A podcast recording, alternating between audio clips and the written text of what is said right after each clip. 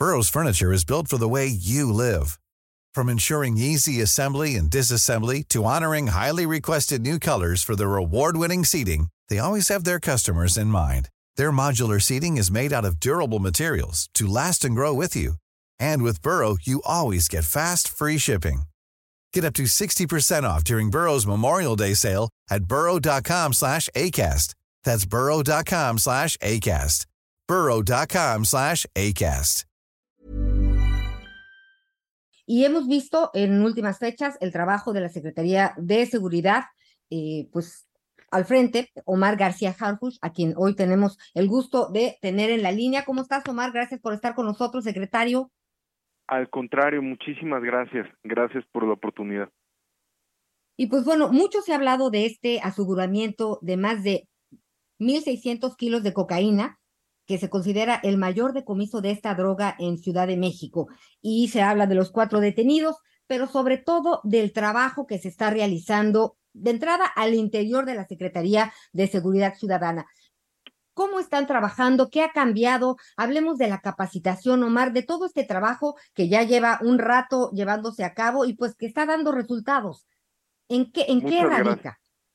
Gracias. Creo que muy importante, hablando de, de, una depuración de la policía, siempre, siempre en varias corporaciones, y en el caso, yo bueno, yo estuve también en otras corporaciones de la policía y aquí mismo en la Policía de la Ciudad de México se hablaba muchas veces de una depuración y siempre corrían o hacían depuraciones de, de los compañeros, eh, perdón que lo diga así, de los más débiles, que sí, si bien habían generado alguna falta administrativa o actos de corrupción, pues era una depuración o a veces se hacen unas depuraciones un poco simuladas porque los mandos que están arriba, verdaderamente coludidos con la delincuencia organizada, pues a ellos nadie los, los toca.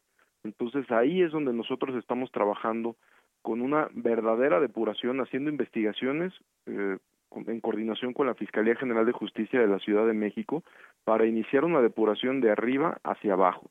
Y ya llevamos casi tres años trabajando en esta depuración. En el 2020 creo que gran parte de la estrategia de, nuestra estrategia de seguridad está basada en la investigación y en marzo del 2020 entra en vigor la bueno, entra la ley que nos da la facultad de investigación como secretaría. Antes la policía había sido una policía 100% preventiva y hoy con las facultades de investigación que tenemos, pues las mismas facultades de investigación que tenemos para investigar a los delincuentes de fuera, para hacer estos aseguramientos, son, es la misma facultad que tiene la unidad de asuntos internos para hacer investigaciones dentro también de la, de la propia secretaría. Y creo que eso pues ayuda, ayuda bastante a tener verdaderas investigaciones en contra de malos elementos y poder mm, derivar en sanciones hasta prisión y no solo que quede en una sanción interna donde la, la persona que sale de la policía pues siga delinquiendo es que generalmente salían de una policía y se metían a otra. Eh, esto que tú nos dices quiere decir que hay un seguimiento y sanciones ejemplares, pues para evitar que, que se cometan estos actos de corrupción. Es el nivel más bajo desde 2014, es la primera vez desde 2015 que está por debajo del nivel nacional, eh, pues la percepción de seguridad en la Ciudad de México. Quiere decir que este trabajo pues tendría que replicarse. Trabajan eh, pues en conjunto con eh, el ejército? ¿Cómo, cómo, ¿Cómo están trabajando ustedes en equipo? Bueno, nosotros tenemos mesas de inteligencia de manera continua con el Gobierno de México, con la Secretaría de la Defensa Nacional, con Guardia Nacional, con Marina. Hemos hecho detenciones de más de 80 generadores de violencia que, que generaban violencia aquí en la Ciudad de México y que muchos los hemos detenido en, en los estados. Entonces, este, creo que es muy, muy importante la coordinación que tenemos con el gobierno con el gobierno. Hace un año hicimos precisamente un aseguramiento muy importante de más de una tonelada de, de, cocaína con, con la Defensa Nacional y tuvimos detenidos también relevantes. Entonces, el apoyo de la Federación, la coordinación que tenemos con, con el gobierno federal es algo que ha ayudado mucho, mucho a la ciudad. Obviamente, cuando mencionamos que han, que han disminuido los delitos en más del 50% los de alto impacto del 2018 a la fecha, pues no estamos diciendo que ya no haya delitos o que ya no se roben coches o que ya no haya homicidios, pero sí es importante que la ciudadanía sepa en qué sí estamos avanzando y creo que es muy importante pues el avance en robo de vehículo, por ejemplo, está en su mínimo histórico en 26 años. Esto quiere decir que ya no se roban vehículos en la ciudad, no, sí, por supuesto se siguen robando, pero ya ni ni la mm, similar cantidad a la que se robaban hace años. Entonces, es un proceso donde estamos trabajando para lograr una ciudad segura, no estamos diciendo que ya no hay delitos y el apoyo de la federación, contestando a su pregunta inicial, pues es indispensable para esto. Miguel Aquino, nuestro experto también en seguridad y justicia, eh, también tiene algunas inquietudes. Omar, adelante, Miguel. Omar, secretario, me da mucho gusto, me da mucho gusto saludarte. Eh, Igualmente, muchas gracias. Lo sucedido, lo sucedido hace unos días, tanto en la zona de Topilejo como lo del este tractocamión, yo lo comentaba que pues es dos de las cosas muy importantes, dos golpes muy importantes. Pero tú lo sabes muy bien, Omar, sobre todo en tu paso por la Policía Federal Seguramente recordarás el año 2006, 2007, cuando dieron importantes golpes de asegurando droga en la zona del aeropuerto, de la detención de Jesús el Rey Zambada, incluso el problema que se da en la Terminal 2 con excompañeros tuyos que son asesinados precisamente porque investigaban el tráfico de drogas. A lo que voy es a lo siguiente. Estos golpes que eh, dieron hoy la Secretaría, la policía a tu cargo, hoy tiene encendidas las alertas por una posible reacción una posible venganza, como normalmente sucede por parte del crimen organizado? Bueno, lo que bueno, primero nada más mencionar los datos que usted menciona son muy muy interesantes porque muchas veces con estas con estos aseguramientos que hicimos o las detenciones de Topilejo o de otros líderes delincuenciales que hemos detenido aquí nos preguntaban si ahora ya había crimen organizado en la ciudad y creo que simplemente con los ejemplos que usted puso, pues simplemente el del Rey Zambada, que me acuerdo que fue en Linda Vista, el que usted comenta, pues siempre ha habido eh, delincuencia organizada en la ciudad. Entonces, bueno, eso, eso es muy importante, más los otros aseguramientos que se han, que se han realizado también. En el caso de Topilejo y en el caso de este aseguramiento de casi 1.700 kilos de, de cocaína, más que esperar una reacción violenta, creemos que son muy buenas noticias para la ciudad porque la detención que se realizó en Topilejo, olvídese de los 10 detenidos, sino las armas que se aseguraron ahí, pues son armas que ya no van a dañar a nadie, ni policías ni ciudadanos, porque ese armamento pues era brutal que estuviera aquí en Ciudad de México, granadas, ametralladoras, chalecos balísticos, etcétera, lanzagranadas también, y la droga que se aseguró el día de, de ayer, pues también es droga que no va a llegar a las calles de la Ciudad de México, pero más importante aún, el efectivo que les representaba y los ingresos que representaban de la venta de esa cantidad de droga a las organizaciones criminales, pues es, es un recurso que obtienen para lesiones para comprar armas para para sicarios este para para cooptar más jóvenes para corromper autoridades. Entonces creo que es una más que esperar una reacción violenta creemos que es un debilitamiento a las estructuras criminales el quitarles estas armas y el que no les llegue ese flujo de efectivo. En el caso de Topilejo hay una pregunta que siempre este bueno me, me quedé con ella y tengo la oportunidad hoy de hacértela. De repente encontrar unos tipos con un Barrett calibre 50 que sirve para atravesar blindajes que de repente los hemos visto en enfrentamientos en Michoacán, enfrentamientos en Tamaulipas, en el estado de Jalisco, yo una de las grandes preguntas que me hice cuando vi precisamente el tipo de armamento que, como muy bien refiere el secretario, más allá de los detenidos, lo importante es del armamento. ¿Por qué ese armamento estaba en la zona de Topilejo? ¿Preparaban algo o esperaban algo? Evidentemente, pues es inevitable recordar el ataque que tú sufriste, el atentado que tú sufriste, que precisamente fue con armas de alto calibre. Sí, ellos tenían ya con las primeras declaraciones que, que han dado, ellos sí estaban planeando, tenían una célula, más bien eran una célula ya organizada y lo que querían era muy claro, era ir ganando era ir ganando territorio. Recordemos que todo esto inicia con denuncias, eh, con una investigación previa que teníamos, pero también nos ayudaron muchísimo las denuncias ciudadanas. De hecho, un vehículo que se hizo, un video que se hizo viral donde sale una camionetita blanca misma que es la que usaban estos tipos, misma que está asegurada y puesta a disposición de la fiscalía, pues ellos buscaban el tenían ese armamento para amedrentar. Sabemos que esas ametralladoras no fueron usadas en ciudad en bueno al menos por esa célula en Topilejo pero el armamento que tenían era porque claramente querían ampliarse ahí mismo en las en las colonias no lo bueno que fue oportuno y, y se, se pudo neutralizar totalmente esa célula. Sé que es un trabajo de inteligencia, eh, lo he dicho varias veces, que en la Ciudad de México, por lo menos sí en ese sentido, hoy sí se está haciendo un trabajo de inteligencia para combatir al crimen organizado. Muchas veces no se reconoció o sobre todo pues no se aceptaba la participación o la presencia. Sí, hemos puesto muchos ejemplos, ya hablaba yo de la captura del Rey Zambada, hablaba de la captura del Vicentillo, hablaba incluso pues de lo, lo mismo que hacía lo que sucedió con el JJ. Es decir, es inevitable después de todos los ejemplos. Hoy te lo quiero preguntar directo, secretario, en la información que tú tienes, sabemos exactamente cuántas organizaciones o cárteles han tratado de ingresar o han logrado ingresar a, a la capital del país? Creo que muchas organizaciones, no quisiera especular en un número para no dar un dato falso o equivocado, pero creo que muchas de las organizaciones que operan en el país han mantenido operaciones en la Ciudad de México por mucho tiempo. Aquí lo que tenemos que cuidar y lo que es nuestro trabajo es que no se asienten como en otras entidades federativas y logren estructuras completas, ¿no? que es la diferencia de, de lo que ocurre aquí en la Ciudad de México. Una cosa es que tengan una operación y otra cosa es que ya tengan una estructura y territorios tomados y, y, bueno, y personas a su cargo, que creo que eso ya sería muy, muy diferente.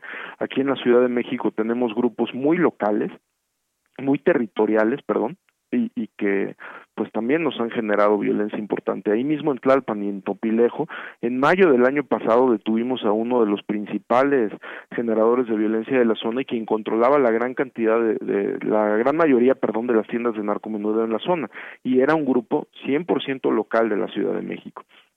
Pero vamos a estar muy muy pendientes para cuando haya este, bueno, más bien tenemos investigaciones activas y estamos muy pendientes para cuando haya intentos de pues de que esa droga llegue a la ciudad, ese armamento llegue a la ciudad, pues poderlo poderlo inhibir. Miguel. Bueno, bueno. Bueno, bueno. Oye, secretario. Sí, secretario. Eh, sí. Escuchando todo esto que estás platicando, también me gustaría tocar el tema de este, este compromiso del que se ha hablado en relación a la formación del personal con perspectiva de género y derechos humanos. Esto es muy importante porque eh, pues me parece que es de las primeras veces que logramos pues una policía que tenga esta capacitación. ¿En qué consiste? La jefa de gobierno, la doctora Claudia Sheinbaum, cuando yo tomé la secretaría hace casi, bueno, hace dos años y medio, poquito más, este, una de las de las instrucciones que me dio fue justo disminuir la violencia dentro de la policía a las mujeres. Bueno, la orden fue erradicarla. Nada más este, estamos trabajando todos, todos los días para eso. Tenemos a la subsecretaria de Desarrollo Institucional, Marcela Figueroa, que es una representante de, las mujeres y, y, que sobre todo cuida a las mujeres dentro de la policía. Tenemos un, tuvimos un gran avance. Ahorita escogimos 15 sectores de los más de 70 que tiene la policía 15 sectores en la ciudad donde más llamadas al 911 hay de violencia en contra de las mujeres. Ahí fue, es muy importante porque tuvimos más de 100 compañeras y compañeros capacitados específicamente para actuar en contra de la violencia de la mujer y esto está dando grandes resultados ya tenemos oh, digo son muy poquitos obviamente pero ya se está preparando la próxima generación para ir a los a los sectores a a, a ampliar este programa. Pero dentro de la policía, lo que nos ha ayudado mucho es que tenemos mujeres mandos en, en uh -huh. posiciones importantes. Tenemos, por ejemplo, la jefa de, de la de una alcaldía total que, su, que se, se, llama Karen, su clave es Andrómeda, que ha hecho un trabajo muy muy bueno. Tenemos a Itzania, que es la jefa Atenea, que acaba de regresar de Israel y ellos son mandos, son mandos, están en posiciones de mandos y eso pues es aspiracional para otras mujeres y también ellas como mandos se encargan de cuidar a sus compañeras y queremos ampliar todavía pues mucho más la, las posiciones de más bien no queremos, están ampliando las posiciones a, a mujeres mandos. Oye, y algo importante también, porque eh, se han recibido quejas, más de 700 de entrada, por violencia contra mujeres policías. Eh, esto también es algo que hay que hablarlo, ¿no? Perdóneme, ahí no, no escuché, disculpe. Que se han recibido también quejas en relación por violencia contra mujeres policías. En este caso, sí. eh, ¿qué nos dices? No, ellos, ellas, bueno, tenemos una unidad de género que nos uh -huh. está dando un gran resultado porque cada vez nuestras compañeras se acercan más y si no se acercan a veces a la unidad de género o no se acercan a la unidad de asuntos internos, se acercan directo con sus mandos mujeres, que nos ayuda bastante. Y también tengo que decirlo que tenemos mandos hombres muy, muy sensibles a esto y que estamos trabajando todos los días para que a la primera situación de acoso, a la primera situación de discriminación, de violencia, puedan ser atendidos y ellas se sientan respaldadas. Creo que una ventaja es que ellas, muchas mujeres policías ya, se sienten muy respaldadas por la jefa de gobierno. Ella les ha hecho varios reconocimientos eh, después de que hagan, de que tienen operativos importantes como marchas o, operativos en contra de la delincuencia y eso pues aumenta la confianza en ellas. También no solo se sienten respaldadas por las autoridades de aquí de la secretaría, sino también por la jefa de gobierno. Oh, Secretario de Seguridad, y no podemos terminar esta charla si no hablamos de la extorsión. Aquí hemos tenido eh, varias denuncias, Miguel Aquino, en relación a este tema, Miguel. Sí, sobre todo en la zona del primer cuadro, y una de las cosas, este, Omar, secretario, es la denuncia, ¿no? De pronto la denuncia es lo que los tiene atados o cómo has estado analizando y sobre todo qué se han encontrado sobre este tema de la extorsión lo que usted está comentando es muy importante y e invitamos, aprovechando este espacio, que, que tengan la confianza y denuncien con nosotros hasta por redes sociales o, de manera anónima en los teléfonos que vienen en, en, nuestra, en nuestras redes, como, como más confianza le da al ciudadano. Nosotros no necesitamos una denuncia formal. Buenas tardes, ¿nos escuchamos? Bueno, bueno. Te, escuchamos, Omar. Hablabas de la denuncia ciudadana. Ah, perdón, es, que se metió una. Entonces, es muy importante que nos que denuncien con nosotros para que sepan que la, la, Secretaría tiene un área muy especializada para atender extorsión y secuestro.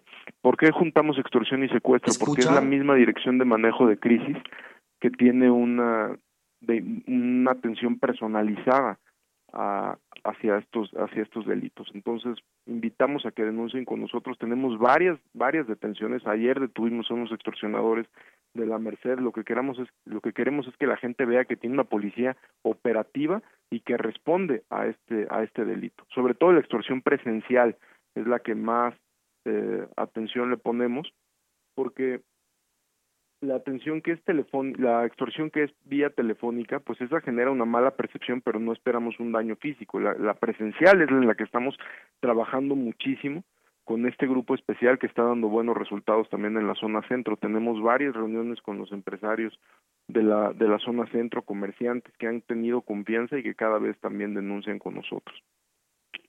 Pues Omar Harfush, secretario de Seguridad Ciudadana de la capital del país, muchísimas gracias por esta charla y pues estaremos muy pendientes de, pues, de las investigaciones, del trabajo que realizan y seguramente tendremos más pláticas en lo subsecuente. Gracias por, por estar con nosotros. Al contrario, muchísimas gracias. When you make decisions for your company, you look for the no-brainers. If you have a lot of mailing to do, stamps.com is the ultimate no brainer. Use the stamps.com mobile app to mail everything you need to keep your business running with up to 89% off USPS and UPS. Make the same no brainer decision as over 1 million other businesses with stamps.com. Use code PROGRAM for a special offer. That's stamps.com code PROGRAM.